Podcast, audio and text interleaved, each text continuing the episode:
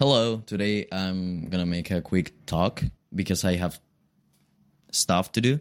So I want to talk about this very this pressure, like this pressure to achieve certain things, certain things. Because wh- when you're young, like you're told that you have to have good grades and and all that stuff, and you get obsessed with have the good grades, and I think that's actually a bad thing because when you are so stressful for have good grades, it's like very normal for people that have bad grades for wanting to have good grades.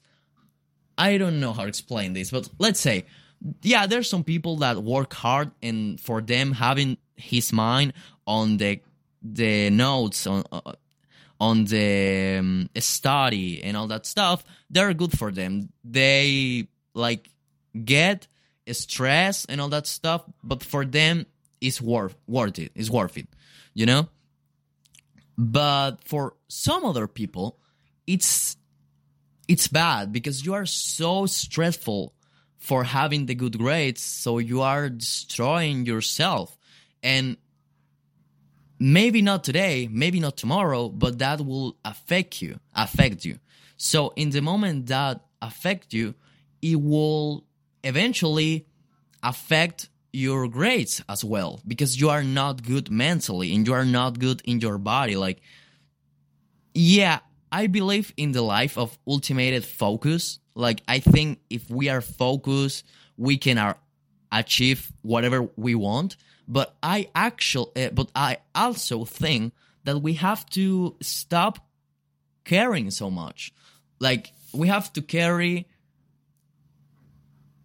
this pressure over time. Like we have to carry this massive bag, you know, and we have to pretend that we are okay just because it's like the thing we have to do, like have good grades and be like normal but I don't think it's normal to pretend that you are okay. So if you're struggling with have good grades, like take it easy. Like I think we have to maybe stop a little bit to over pressure ourselves because that happened to me some time ago. I was so stressful for for have good grades so I can have these these rewards um, on the school. So I was so stressful about it.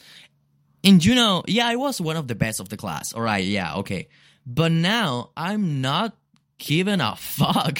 And I am the five of the four of my class, and I don't care. Like, the thing is, when you grow up, you realize that grades are not that important.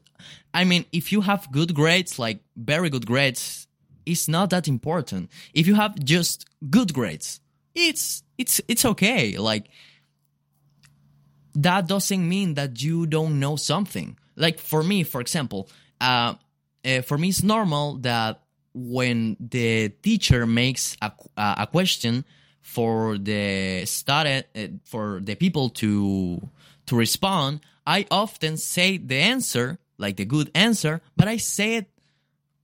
I not I don't say it out loud. Like I'm just saying for me, and but I say it, and the person that's close to me, like my partner in the class, is like, if you know the answer, why you are not telling the answer? And and I always say the same thing. I don't need to prove to anyone that I know. Like I don't need to prove that I know that I know. I don't have to prove to anyone. Like that's the thing. And that's the thing that's very important when you get older and you get a job and all that stuff, because you will see that it's not important a piece of paper. What is really important is the knowledge that you have.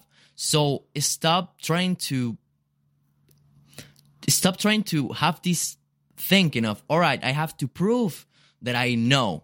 You know, if you know, you know. If you know, people will know that you know. you know?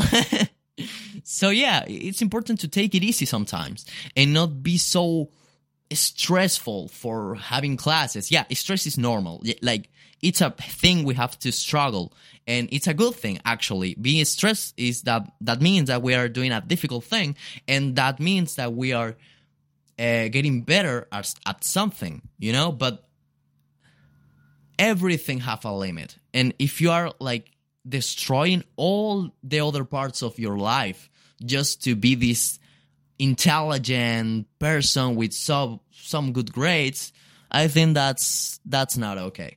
And actually, it's a it's very bad because even if you if even even if you don't want to do it, maybe your parents are like um, putting all that pressure on you, or maybe the school itself. It's like trying to make you this machine that makes test. So yeah, that's about it.